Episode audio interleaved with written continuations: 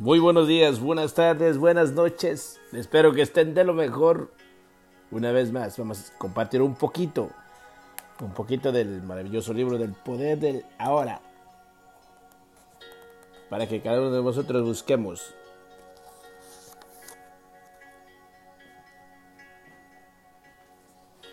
el estado de presencia del autor Eckhart Tolle. No es lo que usted cree que es.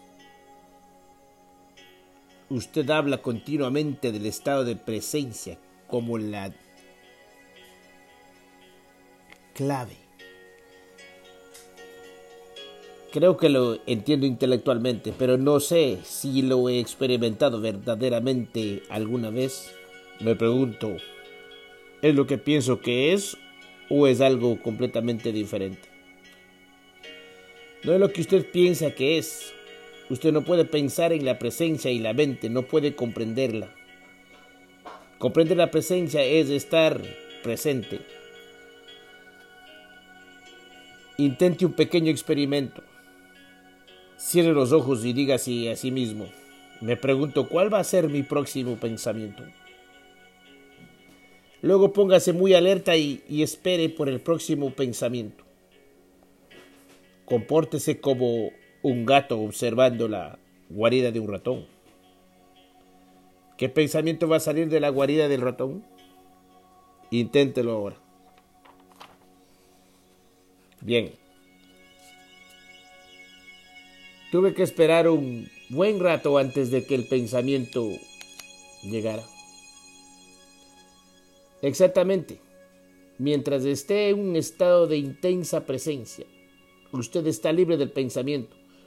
Usted está quieto y sin embargo muy alerta.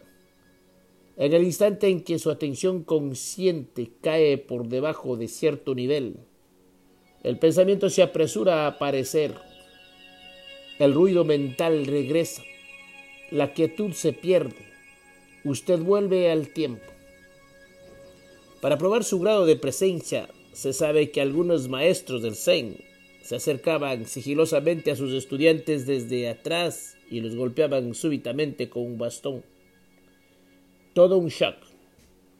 Si el estudiante estaba completamente presente y en estado de alerta, si tenía los riñones ceñidos y la lámpara ardiendo, que es una de las analogías que usa Jesús para la presencia. Notaría la llegada del maestro desde atrás y lo detendría y se apartaría. Pero si se dejaba golpear, eso significaba que estaba inmerso en sus pensamientos, es decir, ausente, inconsciente. Para estar presente en la vida diaria, ahora estar firmemente arraigado en su interior de otro modo la mente, que tiene una inercia increíble, lo arrastrará como un río salvaje.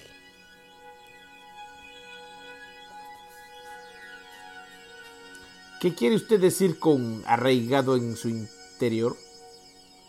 Significa habitar su cuerpo completamente, tener siempre algo de su atención en el campo de energía interior de su cuerpo, sentir el cuerpo desde adentro, por decirlo así. La conciencia del cuerpo lo mantiene presente, lo anda en ahora. En el capítulo 6, el significado esotérico de esperar. En cierto sentido, el estado de presencia podría compararse con esperar. Jesús usó la analogía de la espera en algunas de sus parábolas. Este no es el tipo habitual de esperar aburrido o inquieto, que es una negación del presente y del que ya he hablado. No es un esperar en el que su atención está concentrada en algún punto en el futuro y en el que el presente se percibe como un obstáculo indeseable que le impide tener lo que quiere. Hay un tipo de espera cualitativamente diferente que requiere su alerta total. Puede suceder, suceder algo en cualquier momento y si usted no está completamente despierto, completamente quieto, se lo perderá. Este es el tipo de espera del que Jesús habla. En ese estado toda su atención está en el ahora. No queda nada para añadir despierto, pensar alerta, Usted está presente con todo su ser, con cada célula de su cuerpo. En ese estado, el yo, que tiene pasado y futuro, la personalidad, si usted quiere, casi que no está. Y sin embargo, nada de valor se le ha perdido. Usted es todavía esencialmente usted mismo. De hecho, usted es más plenamente usted mismo de lo que nunca fue, o más bien, solo ahora usted es verdaderamente usted mismo. Sean como un sirviente que espera el regreso del amo, dice Jesús. El sirviente no sabe a qué hora va a llegar el amo, así que permanece despierto, alerta, sereno. Quiero, no sea que se pierda su llegada. En otra parábola Jesús habla de las cinco mujeres descuidadas, inconscientes, que no tienen suficiente aceite con conciencia para mantener sus lámparas encendidas, mantenerse presentes, y por ellos se pierden la llegada del novio, el ahora, y no llegan a la fiesta de bodas. La iluminación, esos se contraponen.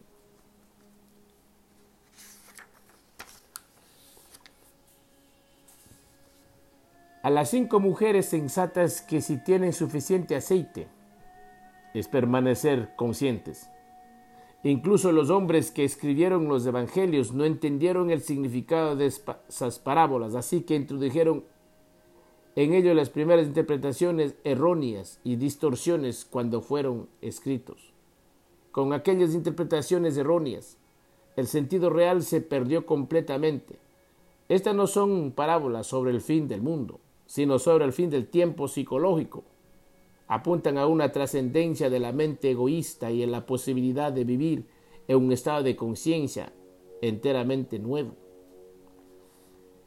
En la quietud de su presencia surge la belleza. Lo que usted acaba de describir es algo que experimentó ocasionalmente durante breves momentos cuando estoy solo y lo rodeado por la naturaleza. Sí, los maestros del Zen utilizan la palabra Satori para describir un relámpago de comprensión, un momento de no mente y de presencia total. Aunque el Satori no es una transformación duradera, siéntase agradecido cuando llegue, porque le da probar la iluminación. De hecho, usted puede haberlo experimentado muchas veces sin saber qué es y sin darse cuenta de su importancia. Se necesita presencia para ser consciente de la belleza, la majestad, la sacralidad de la naturaleza. ¿Alguna vez ha contemplado la infinitud del espacio en una noche clara, sobrecogido por su absoluta quietud y su vastedad inconcebible? ¿Alguna vez ha escuchado, escuchado verdaderamente el sonido de una quebrada en, en el bosque? o el canto de un mirlo en un tranquilo atardecer del verano? Para ser consciente de tales cosas, la mente debe estar quieta. Usted tiene que dejar por un momento su equipaje personal de problemas, de pasado y de futuro, así como todo su conocimiento de, la, lo contrario, usted verá sin ver, oirá sin oír, se requiere su total presencia. Más allá de la belleza de las formas externas, hay algo más ahí algo innombrable, algo inefable, una esencia profunda, interior, santa, siempre donde quiera que haya belleza. Esa esencia interior resplandece de alguna manera, solo se le revela cuando usted está presente. Podría ser que esa esencia innombrable y su presencia fueran una y la misma cosa. ¿Podría estar allí o allá sin su presencia? Profundice en ello. Descúbralo por su cuenta. Cuando usted experimentó esos momentos de presencia, usted probablemente no se dio cuenta de que estuvo brevemente en un estado de su mente. Eso se debe a que la brecha entre ese estado y de flujo interno del pensamiento fue demasiado breve. Su Satori puede haber durado solo unos segundos antes de que la mente apareciera, pero estuvo allí. Si no, usted no habría experimentado la belleza. La mente no puede reconocer ni crear belleza, solo durante unos segundos, mientras usted estaba completamente presente. Estuvo allí esa belleza o, sacralidad. Debido a la brevedad de esa brecha y a la falta de vigilancia y atención de su parte, usted fue probablemente incapaz de notar la diferencia fundamental entre la percepción, la conciencia de belleza sin pensamiento y su interpretación como un pensamiento. La brecha en el tiempo fue tan corta que pareció que era un solo proceso. Sin embargo, la verdad es que el momento en, en que llegó el pensamiento, todo lo que usted tenía era un recuerdo de ello. Cuando más amplia sea la brecha entre la percepción y el pensamiento, más profundidad tiene usted como ser humano, es decir, más consciente es. Muchas personas son tan prisioneras de sus mentes que la belleza de la naturaleza no existe realmente para ellas. Puede que digan, qué flor tan bonita, pero es solamente una etiqueta mental mecánica, porque no están quietos, presentes. No ven realmente la flor, no sienten su esencia, su santidad, lo mismo que no se conocen a sí mismos no sienten su propia esencia, su santidad. Como vivimos en una cultura tan dominada por la mente, la mayor parte del arte moderno, la arquitectura, la música y la literatura están privadas de belleza, de esencia interior, con muy pocas excepciones. La razón es que las personas que crean este arte no pueden, ni siquiera por un momento, liberarse de sus mentes. Así que nunca están en contacto con ese lugar donde la verdadera creatividad y belleza surgen. La mente abandonada a sí misma crea monstruosidades, y no solo en las galerías de arte. Miren nuestros paisajes urbanos y nuestros desiertos industriales. Ninguna civilización ha producido tanta fealdad. ¿Cómo realizar la conciencia pura? La presencia es lo mismo que el ser. Cuando usted se vuelve consciente del ser, lo que ocurre realmente es que el ser se vuelve consciente de sí mismo. Cuando el ser se vuelve consciente de sí mismo, eso es presencia. Puesto que ser conciencia y vida son sinónimos, podríamos decir que presencia significa la conciencia dándose cuenta de sí misma a la vida alcanzando la autoconciencia pero no se quede aferrado a las palabras y no haga un esfuerzo para entender esto. No necesita entender nada antes de que pueda volverse presente. Entiendo lo que usted acaba de decir, pero parece implicar que el ser, la última realidad trascendente, no está todavía completa, que está experimentando un proceso de desarrollo ¿Necesita Dios tiempo para el crecimiento personal? Sí, pero solo visto desde la perspectiva limitada del universo manifiesto. En la Biblia Dios declara, soy el alfa y el omega y soy el viviente. En el reino atemporal en el que Dios mora, que es también su hogar, el principio y el fin, el alfa y omega, son uno y la esencia de todo lo que siempre ha sido y siempre será es eternamente presente en un estado no manifiesto de unidad y perfección, totalmente más allá de lo que la mente humana pueda nunca imaginar o comprender. En nuestro mundo de formas aparentemente separados, sin embargo, la perfección atemporal es un concepto inconcebible. Aquí incluso la conciencia que es la luz que emana de la fuente eterna. Parece estar sujeta a un proceso de desarrollo, pero eso es debido a nuestra percepción limitada. No es así en términos absolutos. Sin embargo, permítame continuar hablando por un momento sobre la evolución de la conciencia en este mundo. Todo lo que existe tiene ser, tiene esencia divina, tiene algún grado de conciencia. Incluso una piedra tiene conciencia rudimentaria. De lo contrario, no sería y sus átomos y moléculas se dispersarían. Todo está vivo. El sol, la tierra, las plantas, los animales, los seres humanos. Todos son expresiones de conciencia en diferentes grados. La conciencia que se manifiesta como forma. El mundo surge cuando la conciencia toma formas, formas de pensamiento y formas materiales. Observe los millones de formas de vida solo en este planeta, en el mar, en la tierra, en el aire, y después cada forma de vida se replica millones de veces. ¿Con qué fin? ¿Alguien o alguien está jugando un juego? ¿Un juego con la forma? Esto fue lo que los antiguos videntes de la India se preguntaron a sí mismos vieron el mundo como lila, una especie de juego divino que Dios está jugando. Las formas de vida individual obviamente no son muy importantes en este juego. En el mar, la mayoría de formas de vida no sobreviven más de unos minutos después de nacer. Incluso la forma humana vuelve al polvo bastante rápidamente y cuando se ha ido es como si nunca hubiera sido. ¿Es esto trágico o cruel?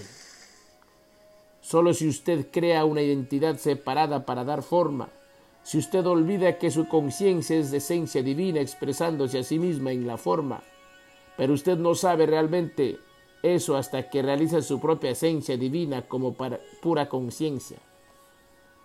Si nace un pez en su acuario y usted lo llama John, escribe un certificado de nacimiento, le cuenta sobre su historia familiar y dos minutos más tarde se lo come otro pez.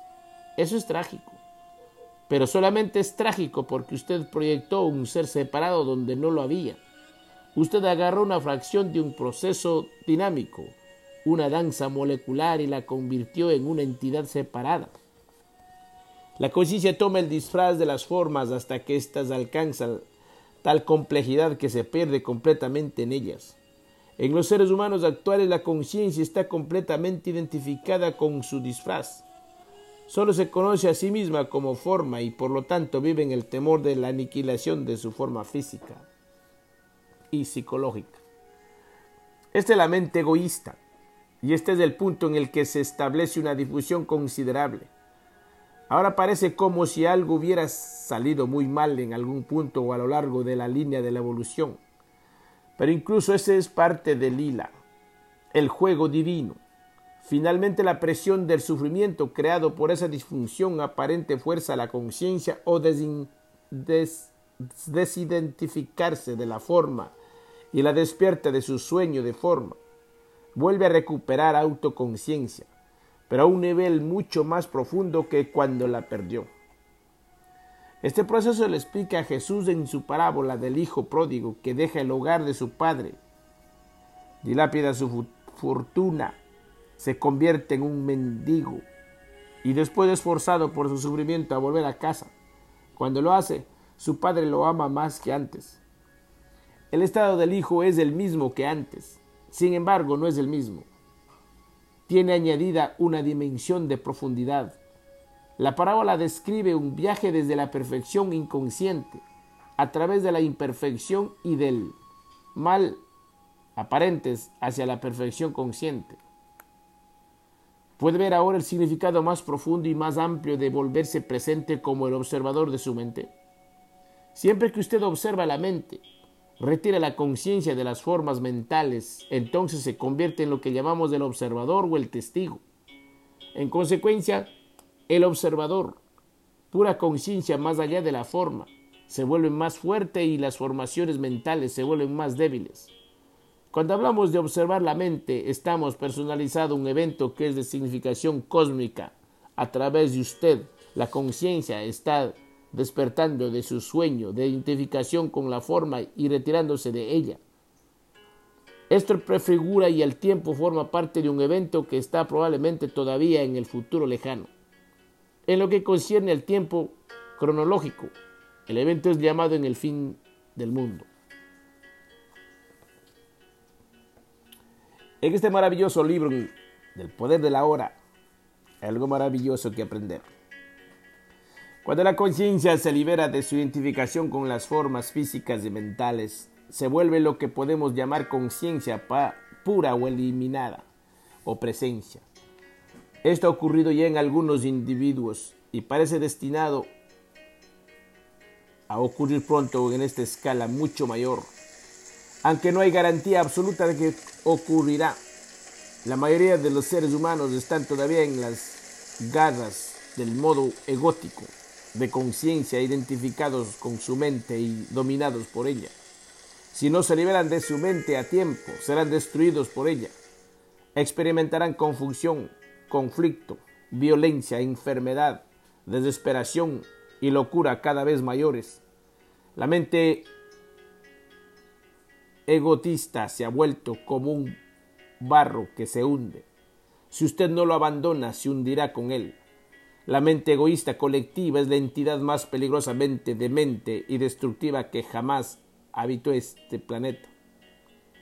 ¿Qué cree que pasará en este planeta si la conciencia humana no cambia? Para la mayoría de los humanos, el único respiro de sus mentes que encuentran ya es pasar ocasionalmente a un nivel de conciencia por debajo del pensamiento. Todo el mundo lo alcanza todas las noches durante el sueño, pero también ocurre hasta tiempo o hasta cierto punto a través del sexo, el alcohol y otras drogas que suprimen la actividad mental excesiva. Si no fuera por el alcohol, los tranquilizantes, los antidepresivos, así como las drogas ilegales, que son todos consumidos en grandes cantidades, la demencia de la mente humana sería aún mucho más evidente de lo que es ya. Creo que si fuera privada de sus drogas, una gran parte de la población se convertiría en un peligro para ella misma y para los demás. Estas drogas, por supuesto, simplemente mantienen atascadas a las personas en la disfunción. Su uso extendido solo dilata la quiebra de las viejas estructuras mentales y la emergencia de una conciencia más alta. Aunque los consumidores individuales pueden encontrar cierto alivio de la tortura diaria que les inflige su mente, la droga les impide generar suficiente presencia consciente para elevarse por encima del pensamiento y encontrar así la verdadera liberación. Volver a caer en un nivel de conciencia por debajo de la mente, que es el nivel del prepensamiento de nuestros ancestros distantes y de los animales y de las plantas. No es una opción para nosotros. No hay forma de dar marcha atrás. Si la raza humana ha de sobrevivir, tendrá que avanzar al siguiente nivel. La conciencia está evolucionando en todo el universo en billones de formas. Así incluso si lo lograríamos, no importaría en una escala cósmica. Nunca se pierde una ganancia en conciencia, así que simplemente se expresaría a través de alguna otra forma. Pero el mismo hecho de que yo esté hablando aquí y usted esté escuchando o leyendo, esto es un signo claro de que la nueva conciencia está ganado terreno en el planeta. No hay nada personal en esto, yo no estoy enseñándole. Usted es conciencia y se está escuchando a sí mismo. Hay un dicho oriental, el que enseña y el enseñado crea la enseñanza juntos. De cualquier forma, las palabras por sí mismas no son importantes, no son la verdad.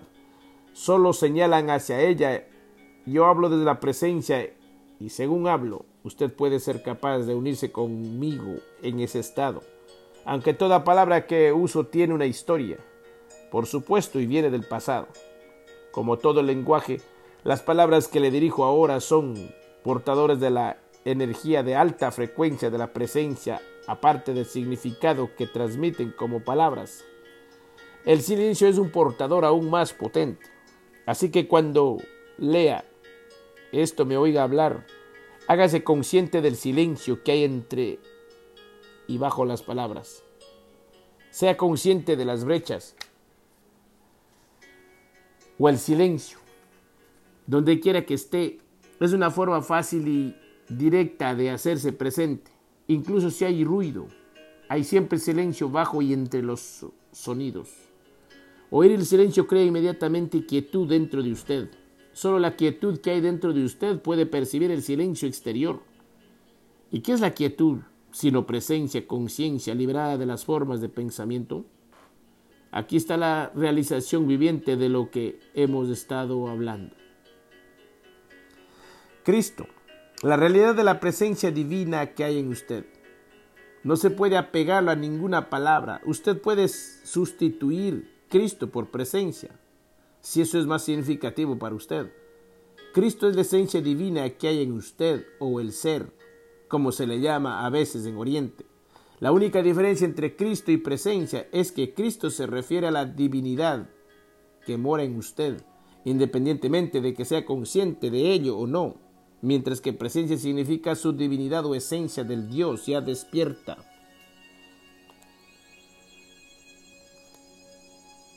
Se aclararán muchos malentendidos y falsas creencias sobre Cristo si usted se da cuenta de que en Cristo no hay pasado ni futuro. Decir que Cristo fue o será es una contradicción de términos. Jesús fue un hombre que vivió hace dos mil años y realizó la presencia divina, su verdadera naturaleza, y por lo tanto dijo, antes de que Abraham fuera yo. No dijo yo ya existía antes de que Abraham hubiera nacido. Ese hubiera significaba que estaba todavía en la dimensión de la identidad con el tiempo y la forma.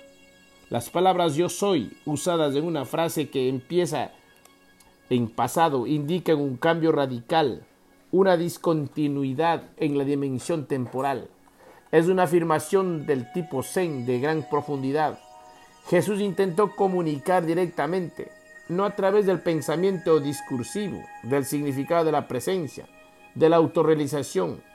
Había ido más allá de la dimensión de la conciencia gobernada por el tiempo al reino del intemporal. La dimensión de la eternidad había venido a este mundo. Eternidad, por supuesto, no significa tiempo sin fin, sino negación del tiempo.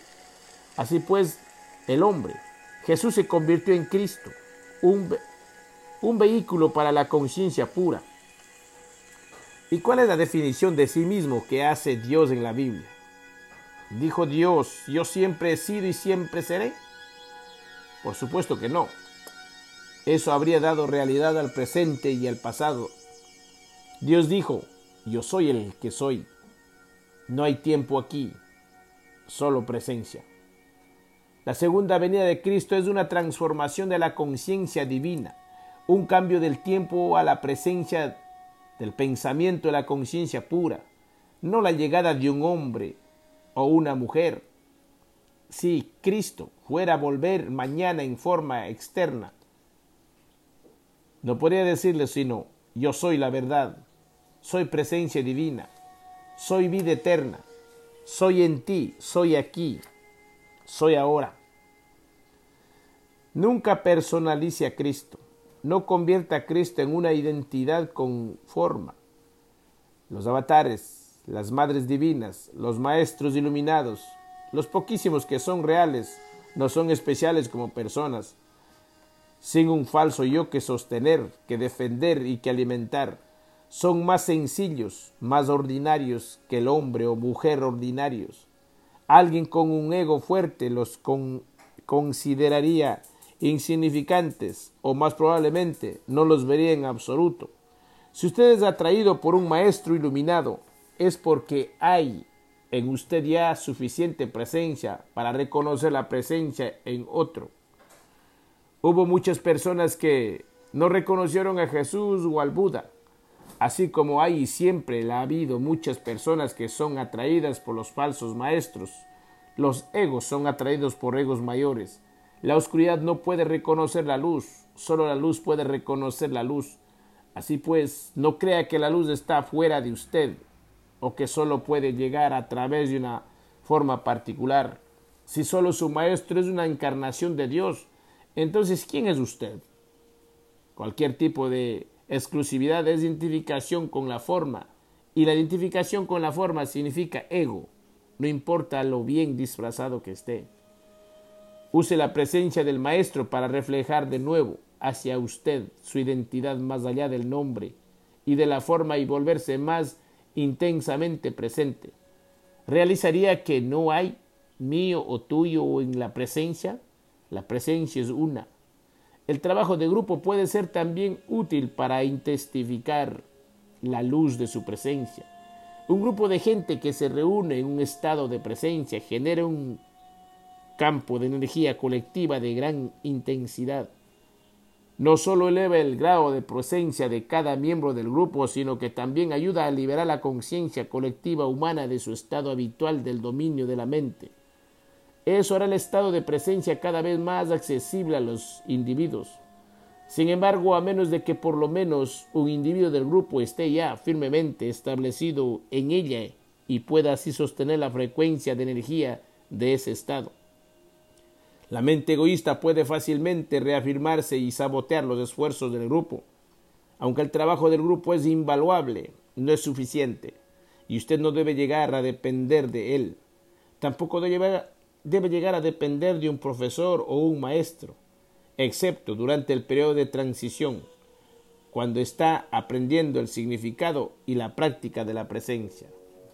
Amados hermanos, es algo maravilloso seguir aprendiendo para cada uno de vosotros. Pueden seguir buscando en Secreto de Manantial del Cielo, en Falleros Things. Que tengan una maravillosa semana. Día, tardes, noches. Bye bye.